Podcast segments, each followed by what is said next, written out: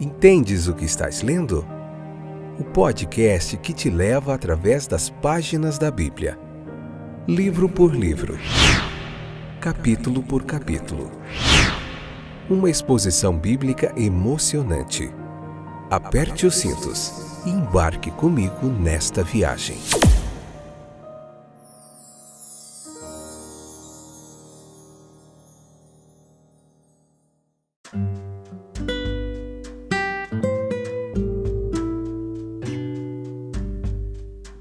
Olá, eu sou o Fábio, estou de volta para mais um fantástico episódio do podcast Entendes o que estás lendo? Que momento fantástico de reflexão bíblica. Episódio número 380, essa que é a quinta temporada. Estamos vendo Levítico capítulo 7, a parte terceira, terceira parte. Vamos falar hoje bastante da santidade do serviço, no serviço de Deus ali. Levíticos capítulo 7, versículo 16 ao 27, a gente vai entender todos os detalhes do texto bíblico, toda a teologia do Antigo Testamento, toda a tipologia bíblica, tudo aquilo que você precisa para entender mais o texto bíblico, tá bom? Alegria tê-los de volta, que bom, pessoal firme aí que sempre nos acompanha de vários lugares do Brasil e do mundo e é uma imensa satisfação estar aqui colaborando com vocês nesse aprendizado do texto bíblico, tá bom? Eu que tenho me dedicado mais de 25 anos a, a aprender e a ensinar a palavra de Deus, estou aqui junto com vocês. Então veja que a oferta pacífica ela pode ser oferecida em ação de graças, caso em que tem cerimônia apropriada, tá? Cerimônias apropriadas no plural, e há também a oferta pacífica de um voto, cujas cerimônias são as mesmas da oferta voluntária. Em conexão com este assunto, nós somos admoestados sobre a santidade do serviço de Deus. E advertências semelhantes são dadas a seguir. Veja isso no texto. Será comido no mesmo dia em que ele oferecer o seu sacrifício. No mesmo dia em que a gordura é queimada no altar, a carne era consumida pelo adorador e os seus amigos. O que sobrar deveria ser comido no dia seguinte, mas se sobrasse até o terceiro dia, não deveria e não poderia ser comido, mas queimado no fogo. A primeira razão para isso é de saúde, higiênica. A carne, é claro, estaria saudável no dia em que fosse morta, mas no terceiro dia, num clima quente como aquele, ela tenderia à corrupção. As leis da saúde são bem consideradas no sistema levítico. Nós vemos leis cerimoniais, leis sociais e muitas leis atribuídas a é, que são dadas para manter a saúde do povo. Olha como Deus se preocupa com o bem-estar dos seus filhos. Mas deve haver uma razão ainda mais profunda se nós olharmos dentro da tipologia bíblica, senão as penalidades não seriam tão formidáveis quanto são. A oferta pacífica ela foi sem dúvida nenhuma um tipo de Cristo em sua paixão. O nosso Senhor esteve dois dias na tumba após sua morte sem ver a corrupção. Então, ressuscitando dos mortos no terceiro dia, os sacrifícios típicos da lei, tendo cumprido seu fim, foram abolidos. E essa abolição ela foi pronunciada na queima do que restava da oferta pacífica no terceiro dia. Se o terceiro dia representa a dispensação cristã, nas qual, nas, na qual os sacrifícios típicos são eliminados, como devemos ver os dois dias, durante os quais eles eram úteis? Houve exatamente dois grandes períodos antes do cristão, nos quais foram ordenados sacrifícios típicos. Primeiro, o patriarcal, de Adão a Moisés, e em segundo, o levítico, de Moisés a Cristo. Se a oferta se a oferta, se a carne da oferta pacífica fosse comida no terceiro dia, o sacrifício não seria aceito. E a razão, ela será óbvia. Se um terceiro período do evangelho há um sacrifício melhor. Sacrifícios típicos estão agora fora de lugar e sem valor desde que o antitipo chegou aquele que é o sacrifício perfeito. Veja que não será imputado a quem o oferece.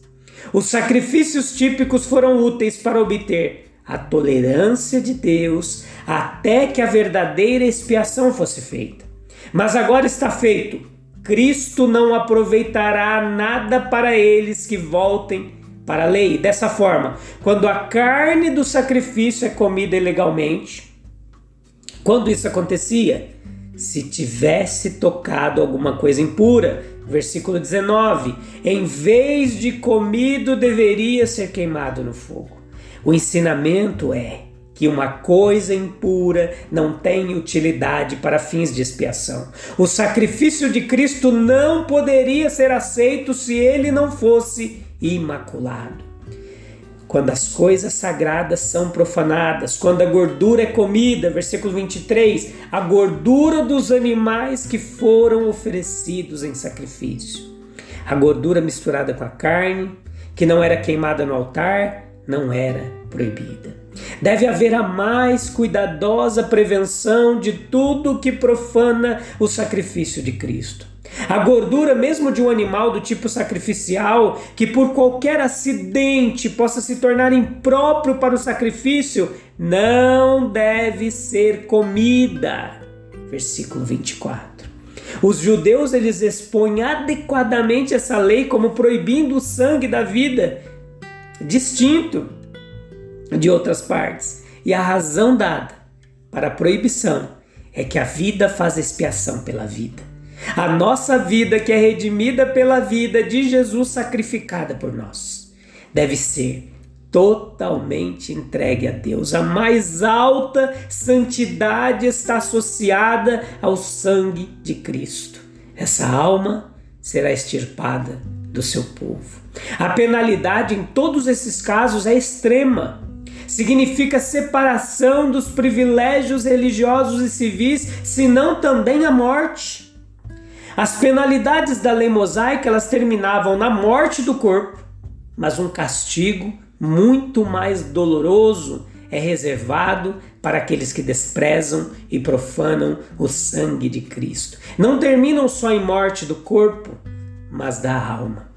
A supremacia das reivindicações divinas, o reconhecimento pela consciência na doutrina, no lugar que a religião ocupa na vida o estado social ele deve ser regulado por esse princípio. O homem não deve invadir os direitos de Deus se quiser reter a bênção de Deus. A lei das nações ela repousa sobre a lei de Deus. O cristão individual ele cuidará de não roubar nada de Deus. O seu serviço exige as faculdades mais seletas, os sentimentos mais profundos, os maiores presentes, vida por vida o sangue santificado, o sangue salvo, somente sobre o fundamento de uma reconciliação perfeita pode uma verdadeira humanidade ser preservada e desenvolvida. Agora veja o versículo 28 ao 38, é o serviço de oblação. No serviço da oblação da oferta pacífica há dois atores, o ofertante e o sacerdote. Estes tinham seus respectivos deveres que são trazidos separadamente. O dever do ofertante, ele teve que trazer a sua oblação ao Senhor. A oblação aqui não é o sacrifício, mas do sacrifício. Foi a parte do sacrifício que mais especialmente foi reivindicada por Deus. A gordura prescrita para ser queimada sobre o altar, ela incluía também o peito e o ombro direito. Isso ele deveria trazer pessoalmente. Suas próprias mãos trarão as ofertas do Senhor. Essa requisição ela é tão expressa que até as mulheres que em outras circunstâncias nunca entravam na corte dos sacerdotes o faziam quando tinham ofertas para trazer. Pela apresentação do nosso grande sumo sacerdote, nós pessoalmente, sob o Evangelho, nos aproximamos de Deus. Não podemos salvar as nossas almas por procuração, não podemos servir a Deus de forma aceitável por meio de uma procuração. O peito foi designado para ser movido diante do Senhor, e parece que foi acenado com a gordura colocada sobre ele. O seio era o símbolo natural de cordialidade e boa vontade, o peito ali do animal. E essa ação ela expressaria, portanto, a disposição alegre e grata do ofertante e o seu desejo sincero de que sua oferta fosse graciosamente aceita. O que devotamos a Deus deve ser dado de coração. O ombro levantado também foi trazido, e este era o ombro direito, recebeu o nome da cerimônia em que foi movida de ponta a ponta diante do Senhor. Como o peito simbolizava afeição, o ombro expressava ação, e o ombro direito ação do tipo mais eficiente. O amor se expressa em ações. A Mishnah falava sobre o dever do sacerdote. Ah, ela diz que isso foi feito pelo sacerdote colocando as mãos sobre as do ofertante, sobre as quais o peito ondulado foi colocado, então movendo-as para frente e para trás. É o livro sagrado dos judeus da Mishnah, tá? O sacerdote, ele certamente participou da cerimônia de acenar o peito. E se o considerarmos como um tipo de Cristo nisso, então o ensino parece ser que devemos olhar para Jesus para sustentar o fervor de nosso amor na oferta de nossas oblações de oração, louvor e serviço. Veja que no caso das ofertas pacíficas havia o reconhecimento dos direitos devidos a Deus, aos seus sacerdotes e às pessoas que apresentavam as vítimas. A porção reservada para Deus, as partes gordurosas e que sangravam, elas não deviam ser comidas pelo homem. O primeiro deve ser queimado sobre o altar e o último derramado a seus pés. Há reivindicações que Deus não renunciará. Confiança total e obediência inabalável podem ser exigidas apenas por um ser infinito.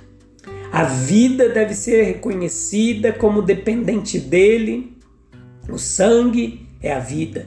E para o israelita beber é ser, ser cortado da congregação.